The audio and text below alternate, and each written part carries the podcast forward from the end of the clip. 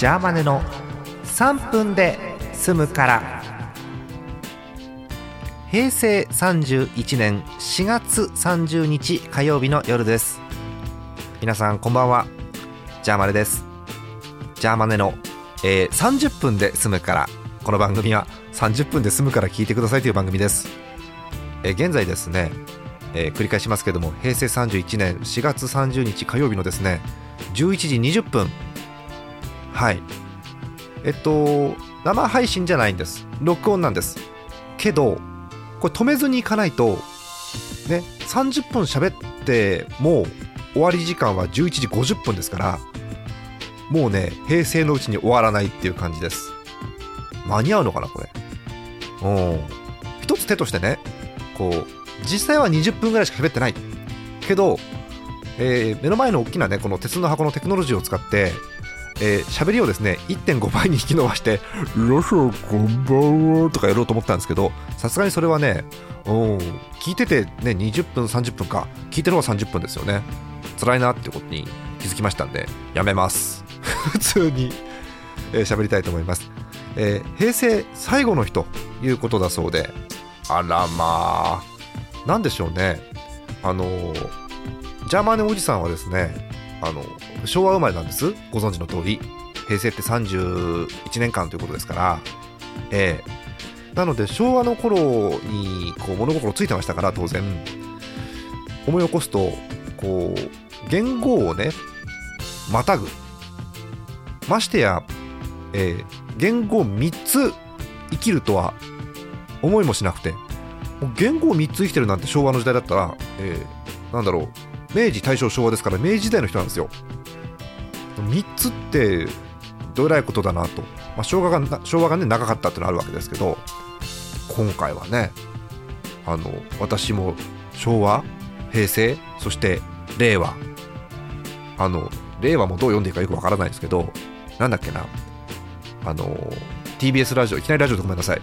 TBS ラジオの安住紳一郎さんの「日曜天国」っていう番組があってあの最近ちらっとねあのタイムフリーの実験をやってるって話もしましたけどあれで令和をどう読むかっていうねえー、アクセントから、えー、令和の「い」は「い」なのか伸ばすのかとかですね 何通りもあるという話を聞いてヒーとなりましたけれども、えー、何ていうのか分かりませんが、えー、話戻しましょうね、えー、昭和平成令和と3世代と3世代3言語っていうんですかまたぐということでああうん。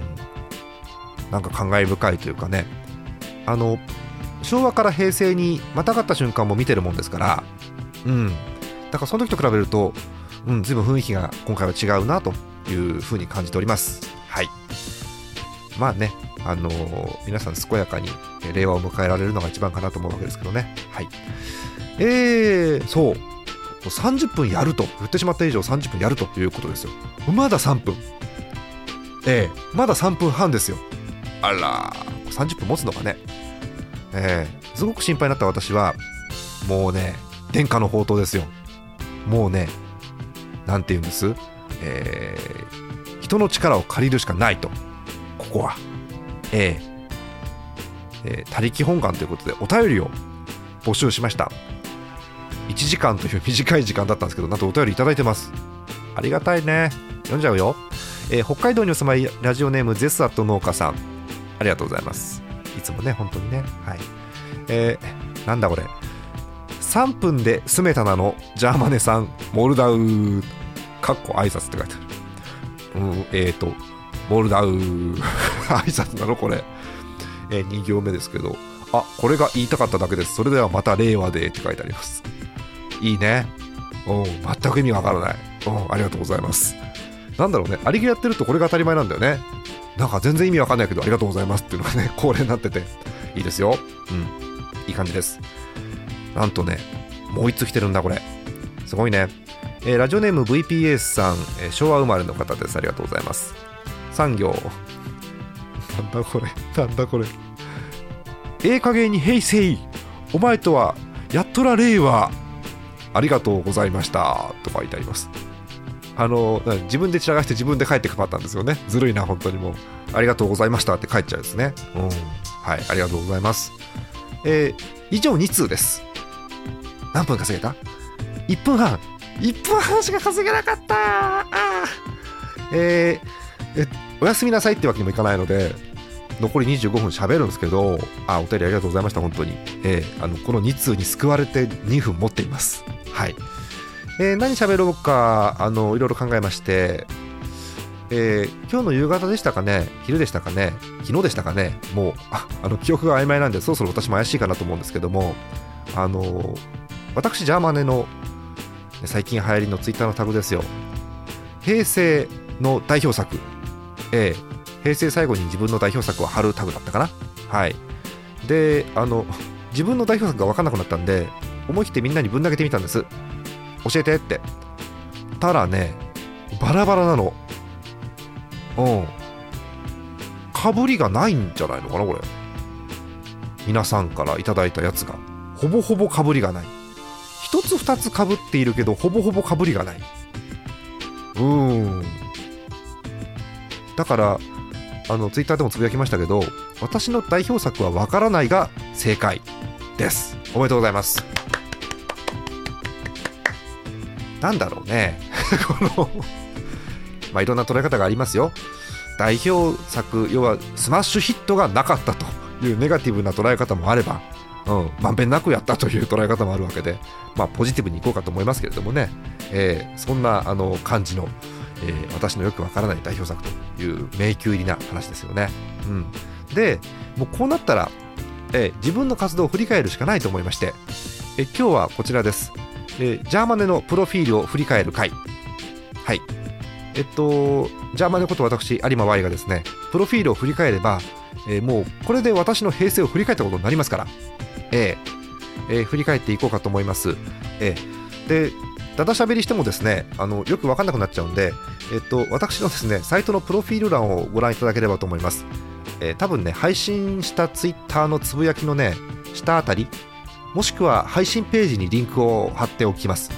ですのでそれ見ていただけるとあこれで喋ってんだなと思ってください、えー、私の個人のページがあのひっそりとありまして、えーえー、プロフィールと書いてありながら、え、過去やったことを、え、思い出せる範囲でう思い出せんというのは思い出してないんですけど思い出せる範囲で、えー、わーっと書き出してると。いうことでございますので、え、最初から、え、時系列順に見ていこうと思います。あちなみにねあのページなんですけどどのページかっていうと上の方に、え、まずジャーマネの紹介が書いてあります。はい、えー、ジャーマネかっこ有馬ワイ1998年サークルイオシス設立とともに音楽活動を開始。2005年からは7年あったんだ。2005年からはウェブラジオ制作にも活動の場を広げ、えー、脳内グランドスラムネットメルヘン大相撲キラキラグランプリなど数々のネタコーナーを生み出し支持を得る。嘘だよね。支持得てないよねこれね。うん嘘だ。うん。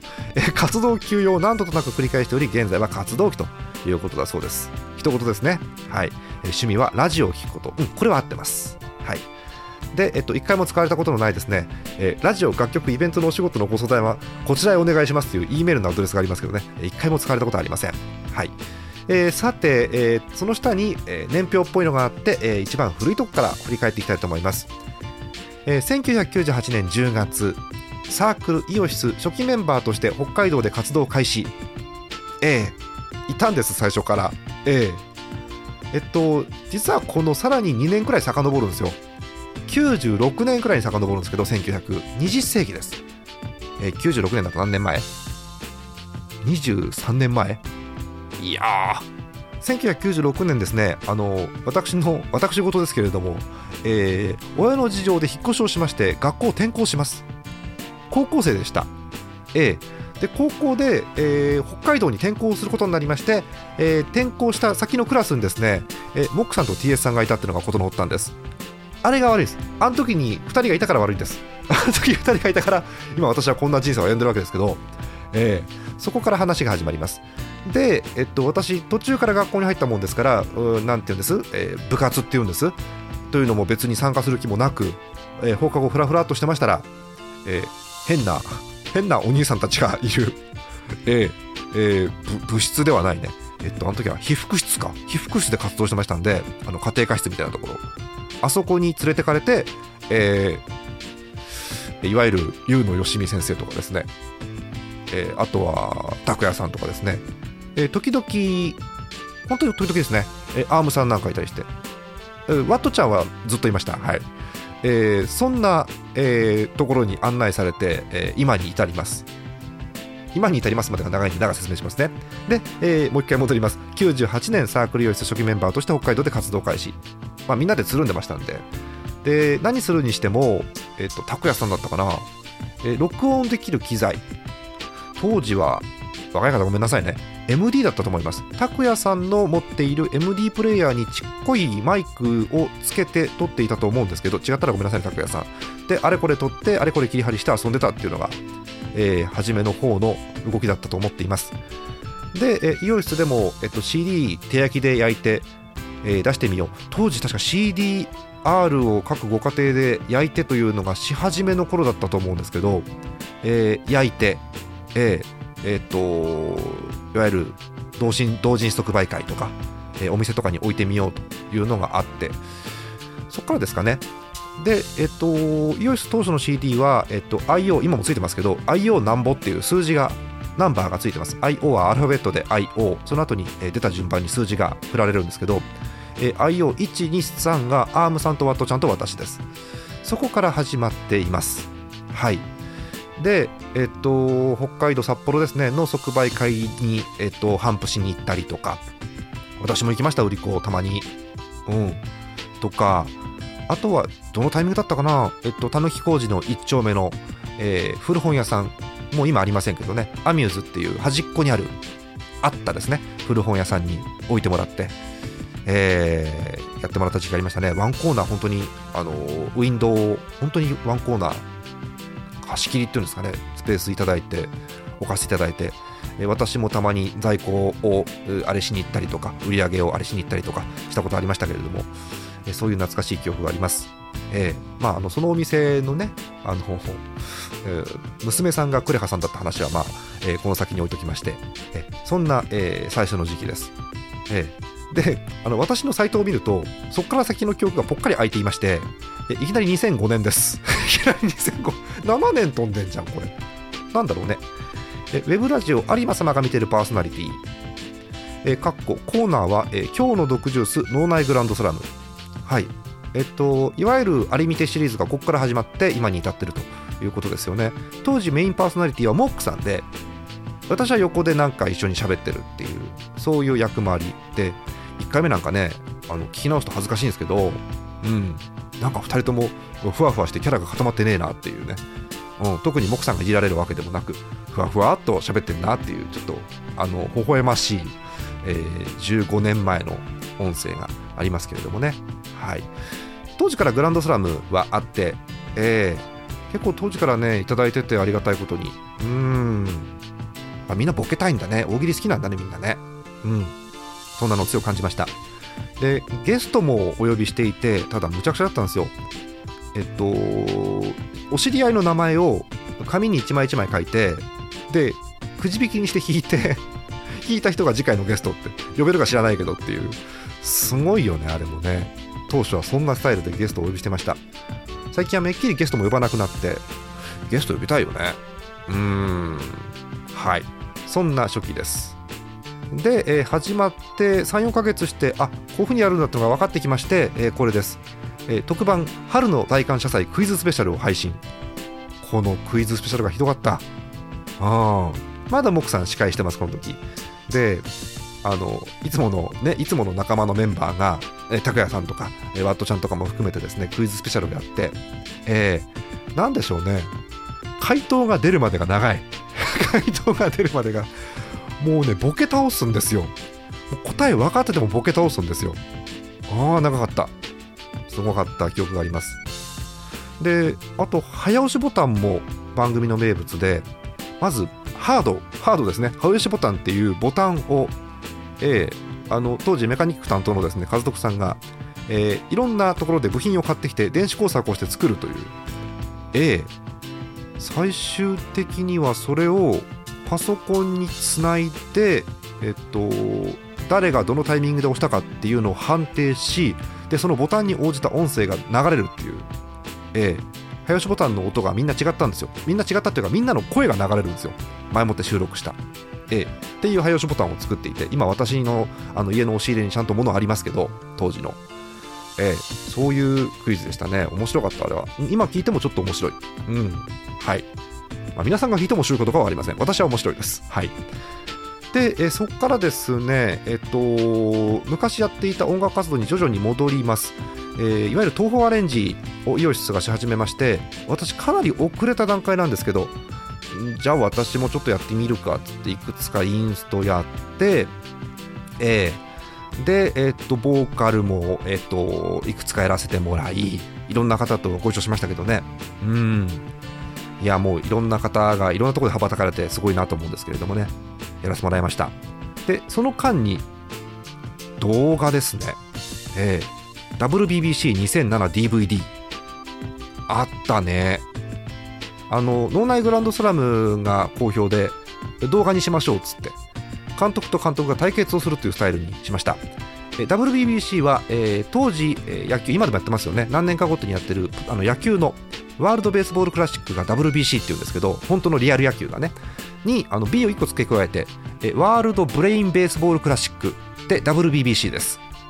はい。あの知ったようなこと言ってますけど私が考えたんで B を入れようっていうのは、はい。えー、WBBC はその略称です。ブレインが入っています。でそのせいでもう私は実況するたびに WBBC、WBBC というもんですからリアル WBC の時にうっかり WBBC って言いそうになるのね。うん。一般の方と普通に世間話をするときに あのイチローがこの前の WBBC でさっていう話をしそうになるってね危険なやつね。う。ん何 WBBC ってってなるとあのー、ね変な空気になりますから、うん。えー、WBC ですねリアルはね。はい、えー、そんなのが2007年8月だそうです。一言ですね。いやあのね皆さんやったことある方は分かると思うんですけど動画って大変なの編集がうん。もうねがっつりやった。うん。つかつかにすごく助けてもらったあの時うん。ただつかつかのね邪魔ねあの夜遅くなりますけどご一緒しますよってニコニコしながら言うとちょっとゾクッとするんですけど あのまあそれは置いといてすごく助けてもらった記憶があります。はい。えー、話変わりますね。2008年です、えー、有馬様の憂鬱。はい、え、有見ての後継番組が始まります、えー、通称有鬱っていうひどい略し方をするわけですけど。あったねコーナー宇宙の真理俺の法則。あるあるっぽいコーナーですけどね。うん。まああるあるを募集したつもりがないないになったりはするんですけどね。確か、えっと、タイトルコールをミコさんにお願いした記憶が私はあります。はい。あと引き続き今日の毒ジュース。えそれと、えー、あ学園カードゲームあったね。すんげえ大変だった。やった。うん、えー、だから有馬様が見てる有馬様の憂鬱の順番。で3つ目が、えー、有馬様が見てるピュアです。見てるに戻ってピュアがつきました、えー、ここでネットメルヘン大相撲が始まります。えー、あのー、結構ギャンブルだったんです。野球っていう個人種目を対決っていうスタイルに変えるっていうのが。同じネタコーナーなんですけど勝った負けたがあるじゃない。このコーナーって。ね、ドーメル編大相撲になると、うん、伝わるかな。伝わるかな。うん。みんなでね、えー、みんなでああ打った飛んだ飛んだっていうのが勝った負けたになるんですよ。すごくギャンブルだったんですけどなんかでもそれでもみんなは楽しんでやってくれてて。うん。あの投稿してる方はその中でもこうもがき苦しんだという方もきっといると思うんですけどおかげさまであの素敵なコーナーになりました。うん。ねつい最近までやってましたからね、うん、でさらに、えー、ピュアの中で、えー、このコーナーもありましたね。TSZ の世界新記録賞。はい。これはねもう説明がつかないんで聞いてください。これはね何度も言うんですけど最高。うん。あのちゃんとちゃんとラジオショーができたなという そういう印象を持っております。冒頭のねほんの12分なんですけど。うん。これを超えるのはなかなかできない。そんなコーナーです。TS さんが大活躍でしたね。はい。それと、えイザベルクイズ知らねえよ、えー、伊沢かのみさんに大いにお世話になりまして、えー、もう今やもうねあの遠い方になりましたけれどもね、えー、すごく面白かったクイズコーナーです、うん、あとクイズ常識放送局っていうね問題読んでる途中に妨害電波が入って問題が聞こえないっていう。えで結局ボケ倒すのは皆さんっていうねリスナーのえそんなコーナーがありました。はい。えそんなピュアが2008年から2010年まで。まだ2010年。あれ意外と喋れてるよ。お20分経過。あと10分。はい。もう時間を潰すようにねラジオやるもんじゃないですけどね。はい。10分間で？え10年進むの？無理じゃね？えー、テンポ上げましょう、えー、2008年も WBBCDVD 実況ということで。やりましたねこれもね。うん。でその直後です。え活動拠点私え勝手ながら関東に移ります。え2008年10月イオシス10周年記念トークライブアット新宿ロフトプラスワン出演。あったねうん。で2008年が私の活動の転機になります。これです。2008年12月からウェブラジオ今夜もビッグザエコーえ。ー、なんというかご指名いただきまして、え、ありがたいお話で、えー、ちくりんさんにお声掛けいただいて、えー、始めたラジオということでございます。はい。えー、うーん。えー、っとね。ここの話をすると残り9分では終わらない。うん。省略。省略。うん。ええ。あのこれで、あのー、考え方であったり活動であったりっていうのがガラッと変わりました。ありがたいお話本当にこれは。うん。えー、その後2009年はですね、えー、音楽関係でイベントにお邪魔することが多くなります。はい、えー、2009年1月メガピア新年会2009年4月には秋葉原で、えー、トークイベント、2009年6月にはまたメガピア、2009年7月カオスパーティー出てたんだねこんなにね。うん。結構無理してたタイミングですね。うん。なんかね周りがすごいのよ。えー、いろんな方々が集まってっていうイベントなので、えー、私なりにあのちっぽけな人間ですけれども私なりに強いプレッシャーを感じていた時期ですね。はい。えー、いくつか飛ばしていきますが2010年9月イオフェス2010あでかかったねこれ。新宿フェイスでイベントできるなんてね。あのできるっていうか出させてもらえるなんてあんなところで。なんかプロレスの聖地みたいなところで。ねありがたいお話。えー、2010年9月、えー、ちくりんさんのラジオ2つ目ですね、えー、ラジオロワイヤルスパイブより愛を込めてはいこれも強烈でしたはいえー、そっからですね、えー、ちょっと飛ばします。2011年、えー、今から8年前です。えー、ウェブラジオ有馬様が見てるキラキラ、通称アリキラですね。配信開始ということです。えー、序盤やっていた投稿コーナーはキラキラグランプリ。えー、結構長い間、えー、大相撲もやりましたからまた変えてみましょうということで定期的に私変えるんです。あの変えるとですねあのジャーマネは前のコーナーが飽きたから変えたんじゃないかと思う方いるんですけど違う定期的に私変えるんです。ええ。飽きてないんです。飽きてない証拠にあのまたしばらくしたらやるんです。はい。そんな感じ。えキラキラグランプリというやつをやりました。えー、えっと一応レースという体で、えー、結局ネタコーナーをやると。いうことですね。えー、っと、何ですか、追い越したりした時にはこうオーバーテイクの SE がかかったりとかですね、えー、入れ替わりがない場合はキープの SE とかかかるんですけど、えー、自分で声をボコーダーで入れてですね、SE を作るというこのけなげな制作過程ですよね。うん、そんなんがありました。えー、っと、ラッキービンゴもやった、勇者クレハの冒険もやりました、クイズ博士の結論もやりました、えー、あと、ここでマドモアゼルモックが誕生しています。ひゃー、すごいね。うん、P 男 P 女あったね。うん。で、えっと、蛇腹もこの時期に始めてるということで、ああ、いろいろやってますね。うん。やめてはやってやめてはやってという感じですけれども。はい。えー、2012年12月、キラキラグランプリファイナル公開収録。あったね。うん。アルツさんが優勝してウィニングランをしたやつですよね。懐かしいな。うん。えー、2013年、愛のバトルシスターハンプ CD ですね。えー、演舞と出会ったタイミングですかね。もうちょっと前ですけど、正確には。えー、演舞の最初の CD ということで、お持ちな方はレアな方です。はい。えー、で、えー、いろいろありまして、2015年11月、えー、今から4年前、3分で済むからスタート。はい。今日は30分です。はい。えー、そして2015年9月 CD「Dear My Prince ハンプ」はいマシュマロピンクさんですね。あれもうえ4年半ぐらい前かあれも。3年半前か。結構前だね。そうやって見るとね。うーん。すごく最近な気がしてましたけど3年半も前だそうです、えーさらに2006年5月。今からちょうど3年前3年前というか3シーズン前が正しいですね、えープロ野球の番組を作る番組スタート、えー現野球版です。はい。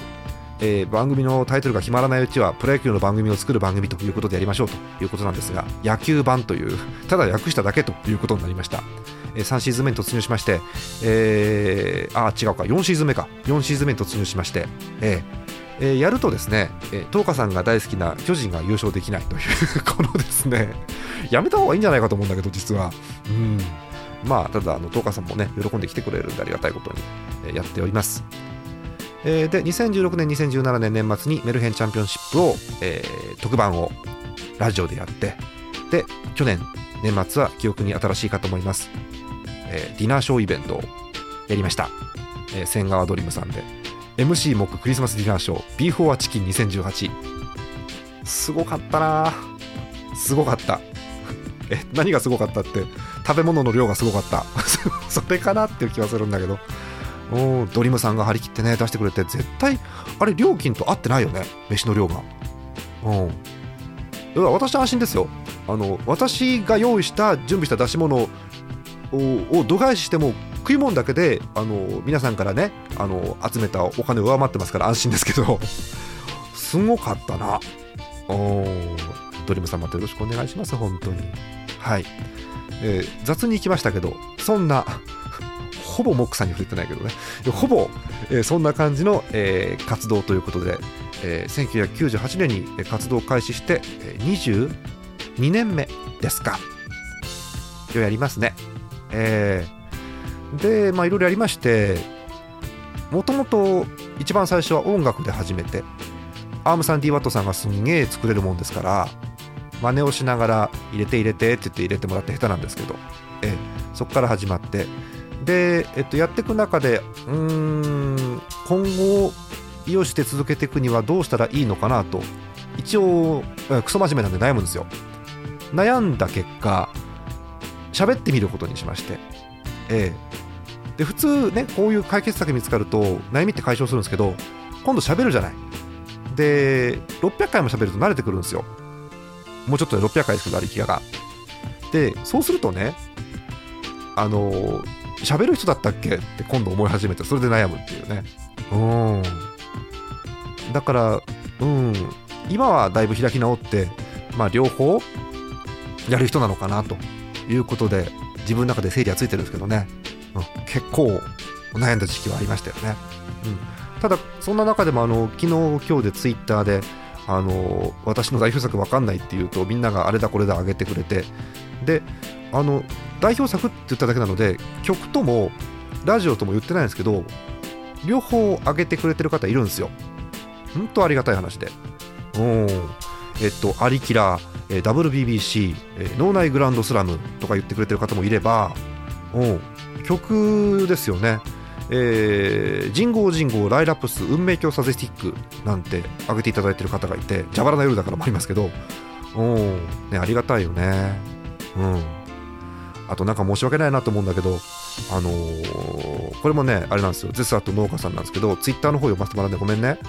あの一番聞いた回数が多いのは間違いなくミッドナイトマインドエクスプレス。はい。昔の有見てのオープニングです。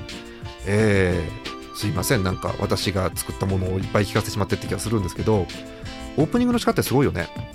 この前パワープレイでかけたんですよ。この曲を。昔のアリキラのオープニングを。えー、イオシスのパワープレイでかけましょうということになったんでかけたんです。かけたらですね何人かの方がツイッターであれまたオープニングが始まったかと思ったって言ってくれていやなんだろう音楽の力って強いね。うん。なんか強いのでうん逆に慎重になる部分もあるんですが、えーそんな、えーまとまりない中で、えーできることをやろうと思って、え今日も、えもう平成が終わろうとしているのに、えー11時50分なのに収録を続けてます。編集平成中に間に合うかな。間に合わなかったらごめんね。はい、えーそんな感じです。えーお時間です。令和でもまたよろしくお願いします。ありがとうね。また次回です。